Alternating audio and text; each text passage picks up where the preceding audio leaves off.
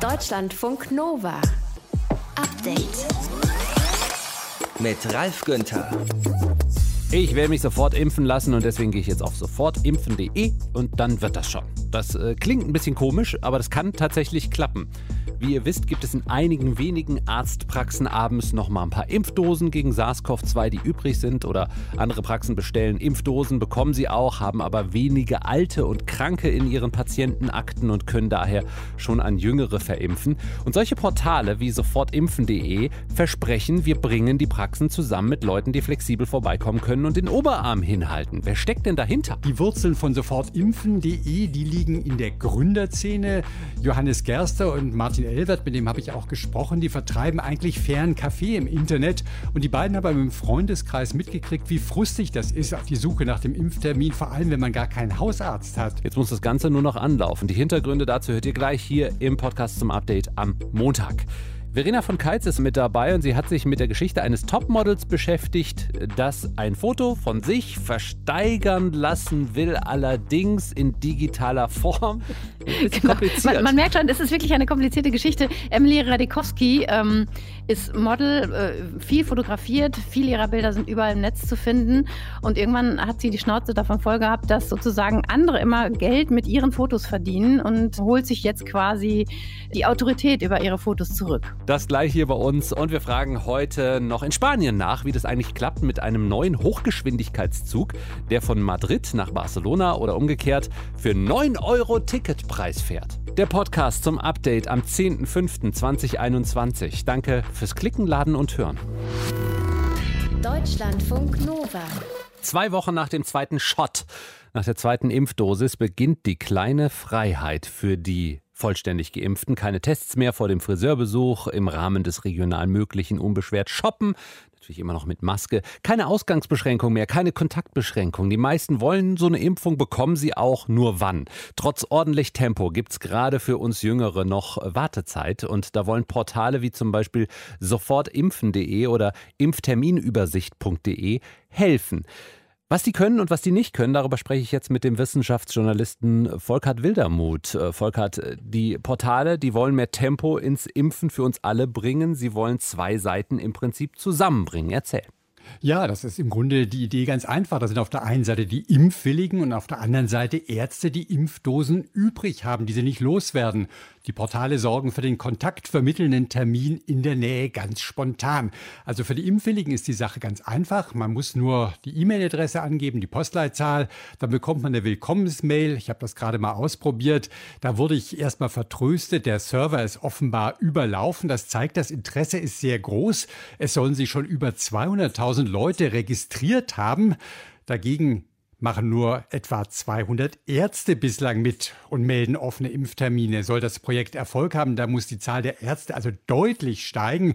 Deshalb werben die Macher derzeit auch bei den kassenärztlichen Bundesvereinigungen und so weiter um mehr Interesse bei den Anbietern sozusagen. Diese Vermittlung der Impftermine, die soll ab Freitag wirklich lossehen. Ganz so sofort ist es also nicht. Und auf dieser anderen Seite Impfterminübersicht ist es nicht anders. Auch dort werden aktuell nur die freien Termine von Impfzentren gelistet. Die Vermittlung für die niedergelassenen Ärzte, die ist im Aufbau.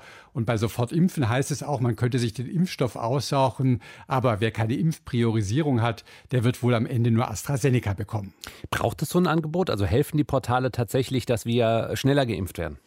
Also die Nachfrage ist da, keine Frage. Aber im Moment ist es doch eher der Mangel an Impfstoff und nicht die Probleme bei der Vermittlung, die der Flaschenhals sind. BioNTech und Moderna, die werden gut angenommen.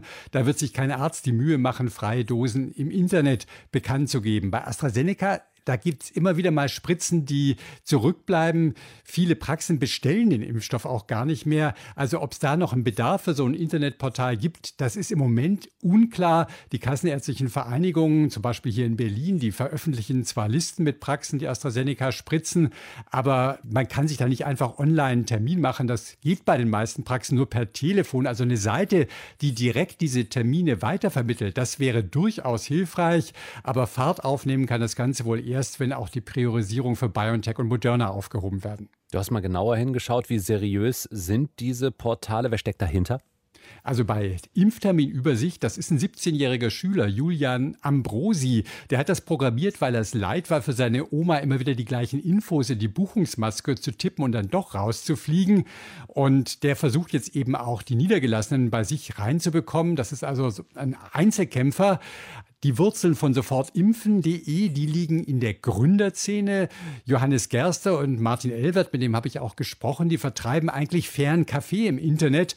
Und die beiden haben im Freundeskreis mitgekriegt, wie frustig das ist, die Suche nach dem Impftermin, vor allem wenn man gar keinen Hausarzt hat. Und nach gut zwei Wochen Programmieren war dann diese Matching-Plattform fertig. Die ist nicht kommerziell, die setzt auf Spenden. Spendenbelege gibt es allerdings erst, wenn dann auch die Gemeinnützigkeit bestätigt ist. Wie sieht es mit dem Datenschutz aus? Das fragen wir Deutschen ja immer sehr gerne. Genau, also als Nutzer, da gibt man nur die Postleitzahl und E-Mail an. Die wird nach der Terminvergabe auch gelöscht, das versprechen sie. Der Impftermin, der wird dann per Mail zugeschickt, zusammen mit dem Code und den muss man dann in der Praxis vorzeigen. Und erst da werden auch weitere Daten ausgetauscht, wie beim Arztbesuch üblich. Also der Arzt kennt dich vorher noch gar nicht. Das wirkt alles sehr datensparsam und das Bayerische Landesamt für Datenschutzaufsicht sieht derzeit keine Probleme. Mhm. Also wir müssen jetzt erstmal abwarten, ob sich jetzt auch genug Praxen auf äh, diesen beiden Portalen melden, damit auch Termine vergeben werden können. Sag noch ganz kurz, welche anderen legalen Tricks in Anführungsstrichen gibt es denn, um sich schneller impfen zu lassen? Also neben den Hausärzten dürfen auch viele Facharztpraxen äh, Corona-Impfungen geben. Deshalb ist es ein guter Zeitpunkt, zum Beispiel den jährlichen Früherkennungstermin bei der Dermatologin zu vereinbaren und nebenbei dann auch nach Corona-Impfungen zu fragen oder bei irgendwelchen anderen Fachärzten, bei denen man ist. Ich selber habe heute meine Bestätigung als Wahlhelfer bekommen. Damit rückt man auch in die Prio-Gruppe 3 vor. Das ist eine Möglichkeit. Und wer Angehörige mit einer Pflegestufe hat, der kann nachfragen, ob die ihre zwei Impfberechtigungen schon verteilt haben. In jedem Fall gilt der Rat, informiert euch über die regionalen Bedingungen, guckt regelmäßig auf die Seiten der Impfzentren, da werden immer wieder Termine zurückgegeben und dann kann man, wenn man schnell ist, eben auch einen erwischen. Aber der aktuell wichtigste Tipp lautet, wer mit dem kleinen zusätzlichen Risiko von AstraZeneca leben kann, der sollte das in seiner Praxis auch sagen. Bei mir hat es auf dem Weg mit der Impfung überraschend schnell geklappt. Was steckt hinter den Portalen sofortimpfen.de und impfterminübersicht.de? Darüber haben wir gesprochen mit dem Wissenschaftsjournalisten Journalisten Volkert Wildermuth in Deutschlandfunk Nova im Update. Deutschlandfunk Nova. Update. Also wer jung und gesund ist, der muss oft noch auf einen Impftermin warten. Das kann noch ein paar Wochen dauern. AstraZeneca ist da eine Lösung. Wer den Impfstoff äh, nimmt, der kann sich jetzt schon oft impfen lassen. Und jetzt kommt noch ein anderer Impfstoff dazu, bei dem es ähnlich laufen soll. Aglaya Dane aus den Deutschlandfunk Nova Nachrichten. Es gibt eine Entscheidung zum Impfstoff Johnson Johnson. Der ist aus den USA. Wie sieht die Entscheidung aus? Genau, für Impfungeduldige, da ist die wichtigste Botschaft des Tages wohl Hausärzte oder auch Betriebsärztinnen, die müssen bei diesem Impfstoff nicht mehr auf Prio-Gruppen achten. Das haben die GesundheitsministerInnen von Bund und Ländern heute beschlossen. Das heißt, das läuft dann so wie bei AstraZeneca jetzt ja auch inzwischen, wer einen Arzt oder eine Ärztin findet, der die einen damit impfen würde, der kann das jetzt machen. Und man muss sagen, es gibt aber ein großes Aber, beziehungsweise zwei. Okay, äh, das eine Aber lautet STIKO-Empfehlung? Genau, also die Ständige Impfkommission empfiehlt Johnson Johnson nur für Menschen ab 60 Jahren. Auch hier gibt es das gleiche Thema wie bei AstraZeneca. Es sind nach Impfungen bestimmte Autoimmunreaktionen aufgetaucht. Ganz selten zwar, aber gerade in der Gruppe der jungen Frauen oder sagen wir Frauen unter 60 doch häufiger, als das statistisch zu erwarten war. So, sag nochmal, was heißt das? Es ist selten aufgetaucht? Ja, also in den USA, da sind ja schon Millionen Dosen davon verimpft worden. Da hat die Gesundheitsbehörde CDC festgestellt, bei den Frauen zwischen 18 und 49 Jahren kam es pro eine Million Impfungen mit Johnson Johnson zu sieben Thrombosefällen. Bei älteren Frauen und bei Männern, egal welchen Alters, kam das noch seltener vor. Aber trotzdem gibt es eben jetzt diese Einschränkungen für Jüngere hier in Deutschland. Und das heißt, wer sich mit diesem Impfstoff gegen das Coronavirus impfen lassen will, muss für sich das Risiko abwägen, muss auch aufgeklärt werden darüber und sich vielleicht auch am besten von einer Ärztin oder einem Arzt beraten lassen. Du hast gesagt, es gibt noch ein zweites Aber. Genau. Es gibt noch nicht so viel Impfstoff von Johnson Johnson in Deutschland. Es sind bisher 450.000 Dosen geliefert worden. Weil bei Johnson Johnson aber eine Spritze schon den vollen Schutz bringt, hat die Politik entschieden, dass der Impfstoff vor allem an Leute gehen soll, bei denen es schwerer ist, einen Zweitermin zu machen. Ne? Also deshalb ging der Impfstoff vor allem an mobile Impfteams, die dann Menschen geimpft haben oder impfen werden, die von Obdachlosigkeit betroffen sind oder Geflüchtete. Und es ist ähm, nicht ganz klar, wie viele Menschen diese mobilen Impfteams schon geimpft haben. Die Schätzungen liegen da gerade so bei nicht mal 20.000. Es kommen jetzt aber laut Gesundheitsminister Jens Spahn im Juni und Juli etwa 10 Millionen Dosen von Johnson Johnson. Das heißt, dann können auch richtig viele Leute damit geimpft werden. Genau. Und da sieht man jetzt auch die Erklärung dafür, warum die MinisterInnen die Impfpriorisierung bei Johnson Johnson aufgehoben haben. Ne? Weil im Juni werden kaum noch ältere Menschen, das heißt kaum noch Menschen über 60, ungeimpft sein. Also zumindest von denjenigen, die eigentlich geimpft sein wollen. Und für die ist zwar dieser Impfstoff empfohlen, aber die werden dann einen anderen bekommen haben. Millionen Impfdosen sollen aber nicht verfallen, deshalb die Aufhebung der Priorisierung. Johnson Johnson wird wie AstraZeneca für Menschen über 60 empfohlen, aber jetzt für alle über 16 freigegeben in Deutschland. Infos waren das von Aglaya Dane aus den Deutschlandfunk Nova Nachrichten. Deutschlandfunk Nova. Update. Es waren elf Worte und schon war der Skandal da. Der Tübinger Oberbürgermeister Boris Palmer hat am Wochenende einen Facebook-Kommentar abgegeben. Darin kam das N-Wort vor und das Wort Schwanz. Palmer sagt, das sei Satire gewesen. Aber auch sonst weiß der grüne Oberbürgermeister, wie er Aufmerksamkeit generieren kann. Wir erinnern uns zum Beispiel an eine Bahnwerbung, die er kommentiert hat. Eine Bahnwerbung, auf der eine sehr diverse Gesellschaft abgebildet wurde. Und er schrieb, welche Gesellschaft soll das abbilden? Aber jetzt äh, war das für seine Partei, die Grünen, wohl zu viel des Guten. Ein Parteiausschlussverfahren soll her bei den Grünen. Klaus Remmer aus unserem Hauptstadtstudio Berlin beobachtet das Ganze für uns. Klaus, vorab hast du gesagt, äh, du willst eigentlich gar nicht über das Stöckchen springen. Warum denkst du, da liegt ein Stöckchen?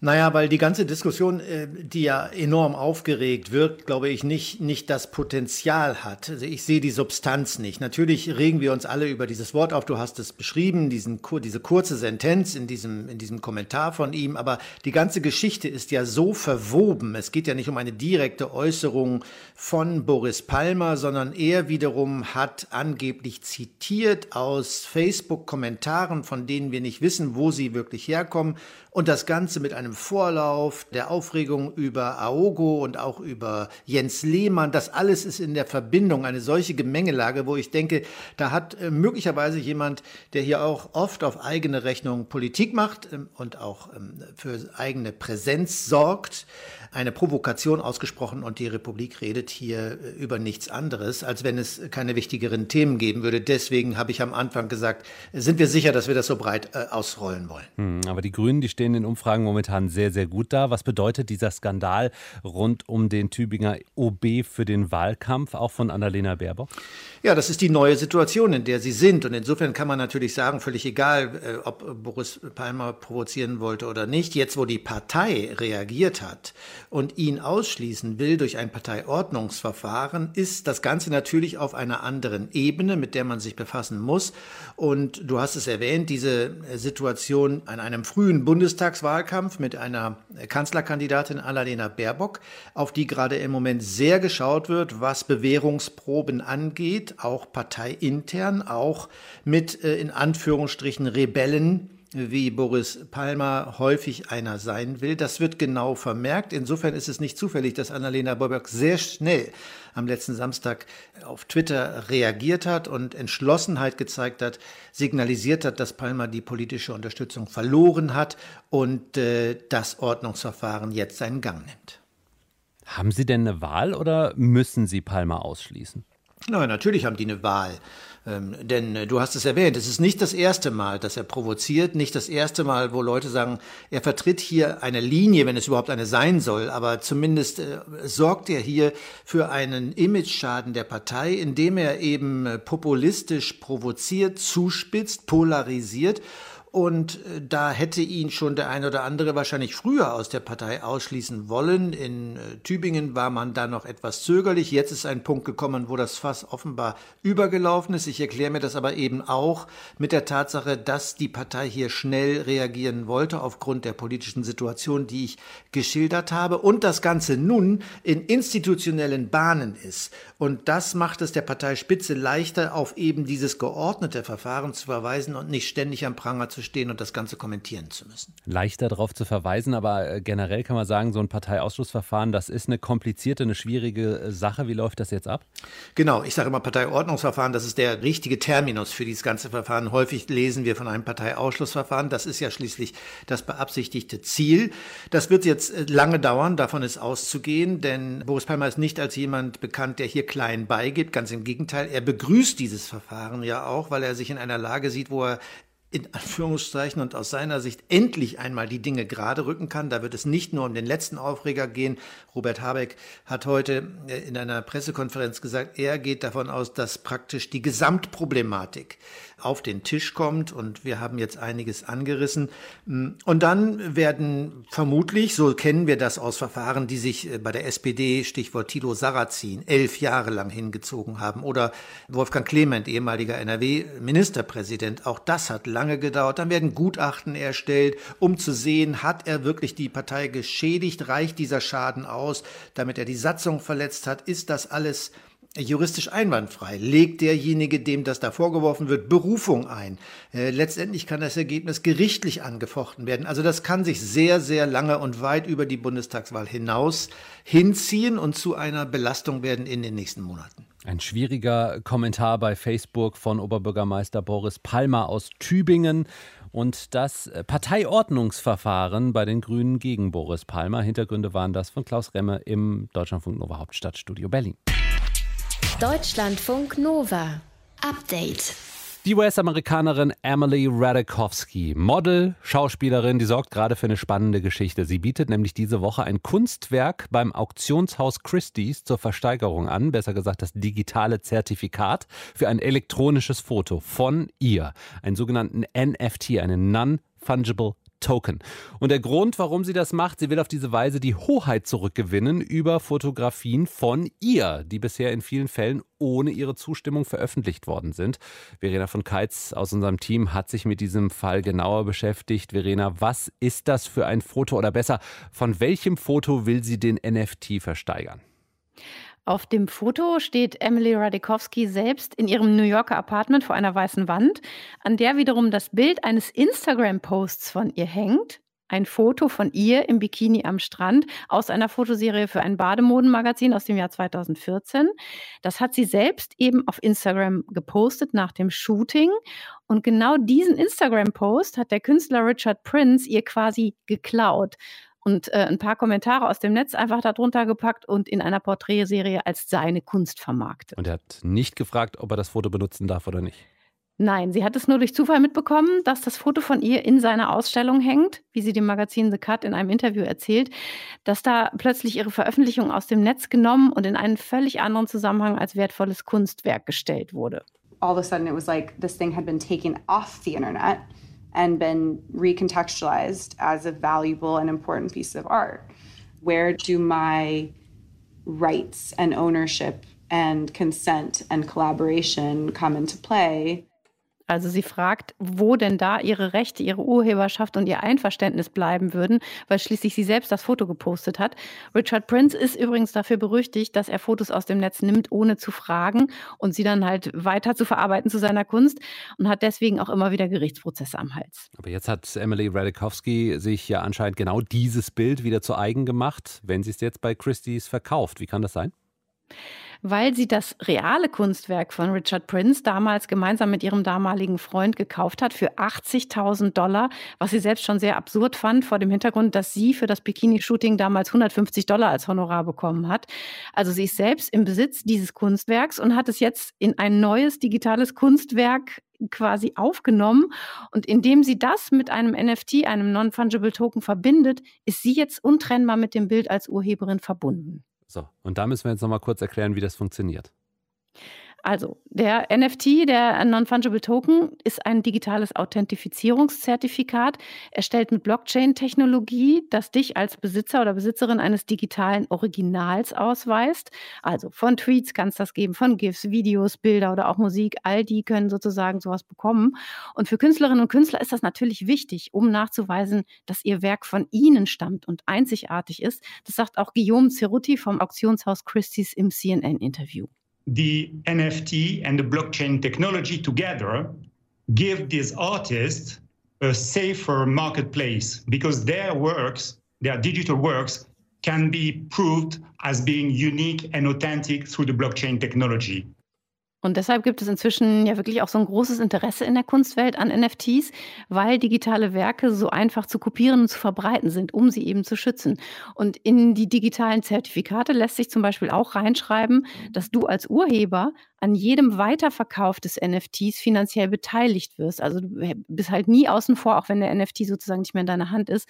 Und das ist nach Medienberichten auch der Plan von Emily Radikowski. Und das ist auch die Motivation von Emily Radikowski, Geld zu verdienen mit ihrem Werk. Also es geht ihr wohl vor allem darum, ein Zeichen zu setzen dagegen, mhm. wie, wie, sie in einem Insta-Post beschreibt, dass vor allem Models mit geringen Geldsummen abgespeist werden, aber andere, vor allem Männer, ohne ihre Erlaubnis die Fotos auch in anderen Zusammenhängen veröffentlichen und damit viel Kohle machen. Das hat sie selbst erlebt, mit Fotografen, aber auch mit Ex-Freunden, die offenbar alle das Gefühl hatten, sie hätten ein Recht auf ihre Bilder. All these, these guys, some of them who were like super intimate, sort of feeling like they had a right to, to my image. Und sie sagt in einem aktuellen Instagram-Post, NFTs geben Frauen anhaltende Kontrolle über ihre Bilder und auch für angemessene Bezahlung ihrer Nutzung und Verbreitung zurück. Und deshalb macht sie das jetzt mit dem Bild, das der Künstler Richard Prince von ihrem Insta-Account quasi geklaut hat. Hm. Ab kommenden Freitag wird der Non-Fungible Token zum Bild von Emily Radikowski bei Christie's versteigert. Die Geschichte dahinter hatte Verena von Keitz für euch. Deutschlandfunk Nova. Update. Könnt ihr euch noch an den Wahlkampf von Ursula von der Leyen erinnern, der EU-Kommissionspräsidentin? Ach nee, Moment. Die hat ja nie kandidiert, ne? Bei der Europawahl im Sommer 2019 sind als Spitzenkandidaten angetreten Franz Timmermans für die Sozialdemokraten und Manfred Weber für die Konservativen. Und nach viel hin und her nach der Wahl hat dann Emmanuel Macron von der Leyen aus dem Hut gezaubert. Und sie wurde es dann auch. Für das Europäische Parlament war das eine heftige Ohrfeige. Jetzt aber, zwei Jahre später, gibt es einen Anlauf, Europa demokratischer zu machen, wie es heißt. Die Konferenz zur Zukunft Europas. Dabei sollen sich alle EU-Bürgerinnen und Bürger beteiligen, auch unser Reporter Martin Krinner. Und er hat heute mal recherchiert, wie das gehen soll. Moi, my name is Elena. For me as a Finn, the European Union is a door to a European community of shared values and human rights. My name is Davis and I'm 21 years old. The future of the European Union should focus on maintaining and improving our democracies. Dobrý den, my name is Sara Masatustova and I'm currently studying in Prague. For me as a Czech and a student, the EU means huge opportunity, togetherness and a place where democracy and freedom is respected.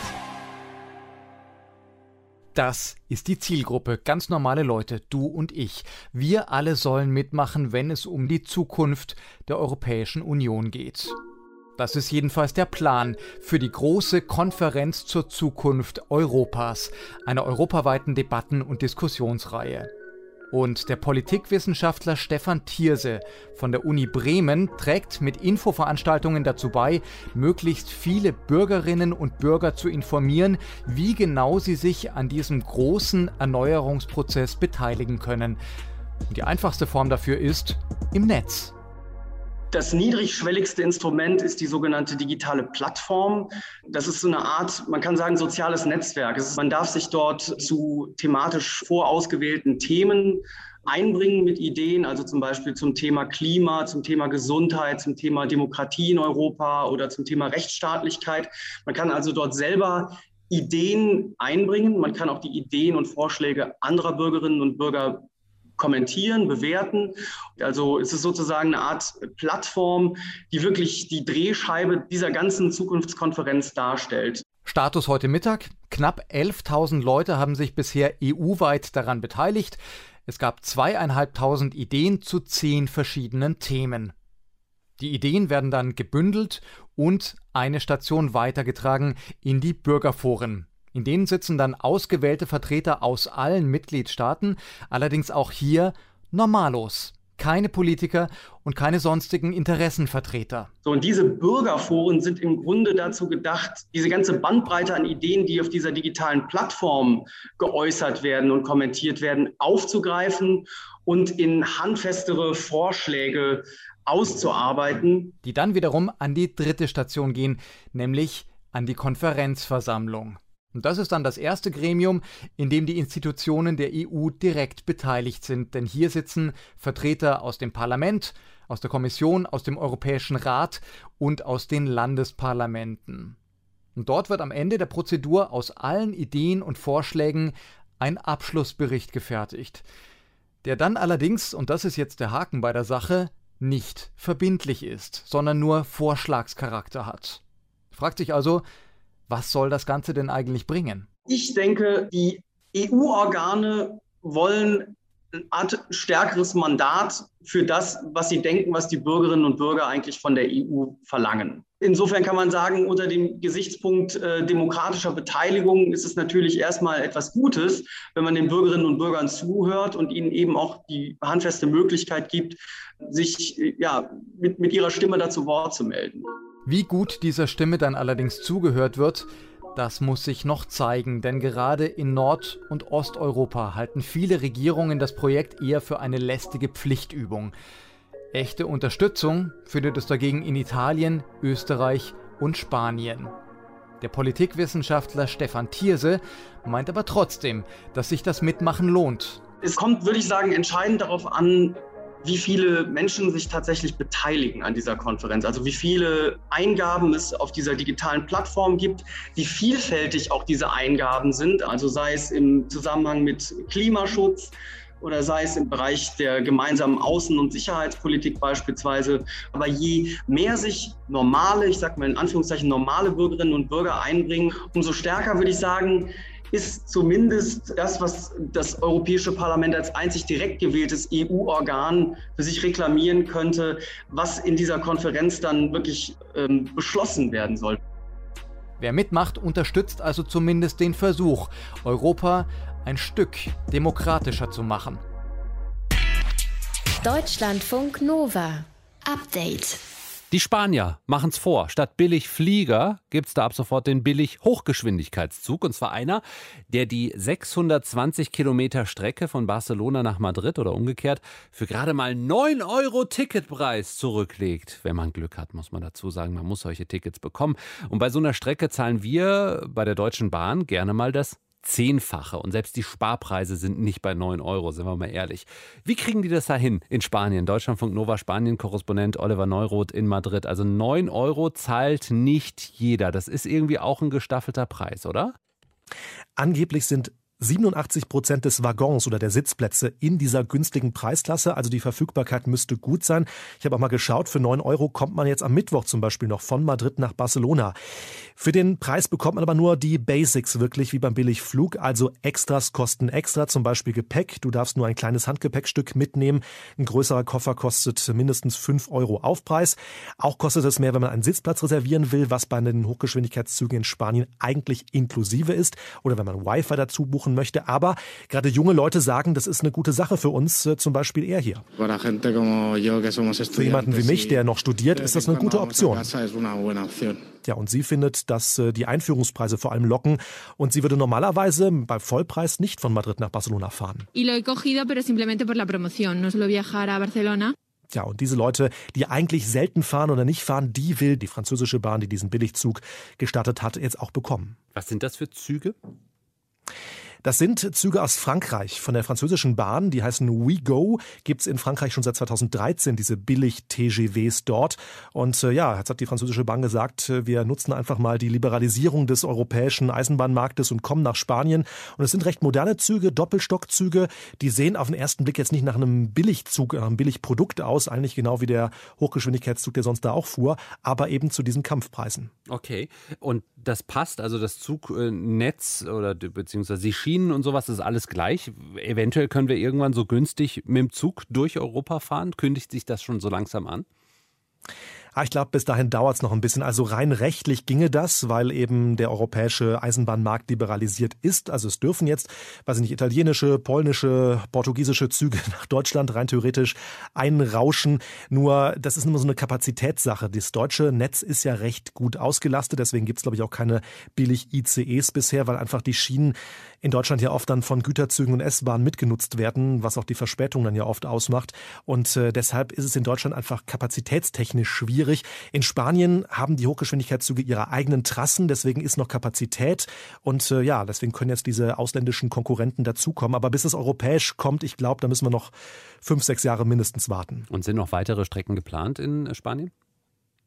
Ja, also nächstes Jahr will die staatliche spanische Bahngesellschaft Renfe selbst einen äh, Billigzug oder die wollen jetzt schon im, im Juni den Billigzug auf die Schiene setzen als Konkurrenz zu diesem französischen Zug. Aber erstmal auf äh, Madrid-Barcelona ebenfalls und ab nächstem Jahr wollen sie von Madrid nach Sevilla fahren. Also es werden dann zwei Strecken. Das ist jetzt noch nicht genug für eine Spanien-Rundfahrt äh, mit billigen Tickets. Das dauert dann wirklich noch ein bisschen. Also zwei Strecken werden es ab 2022 sein. Es tut sich definitiv was. Eine günstige Zugfahrt mit Hochgeschwindigkeit von Madrid nach Barcelona oder von Barcelona nach Madrid. Infos waren das aus Madrid von Deutschlandfunk Nova Korrespondent Oliver Neuroth. Deutschlandfunk Nova. Update. Montag bis Freitag, immer zwischen 18 und 20 Uhr. Mehr auf deutschlandfunknova.de.